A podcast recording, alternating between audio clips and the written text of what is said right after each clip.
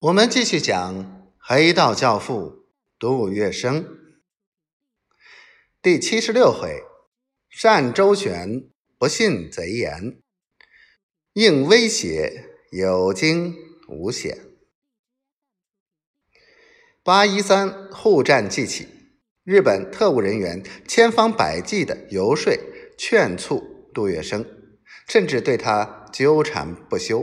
利诱不行，又进行恫吓威胁。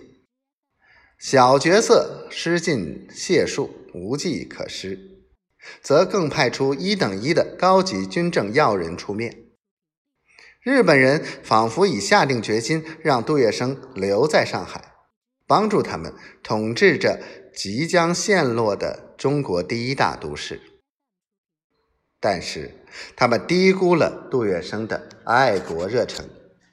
而且又将杜月笙对他安身立命所在的大上海之恋估计的太高，他们认为杜月笙绝不会离开他的根据地上海，舍不得放弃他在上海拥有的庞大事业。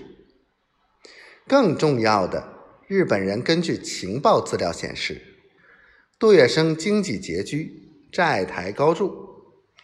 一九三七年八月间，他积欠各银行和私人的款项业已高达三百余万元。于是，日本人对杜月笙绝对走不了的判断深信不疑，同时多方面的下功夫游说杜月笙投日。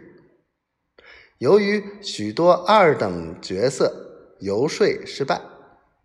当然，曾经当过张作霖的顾问，日本关东军重要角色板西利八郎，居然高轩临旨，光临杜狱。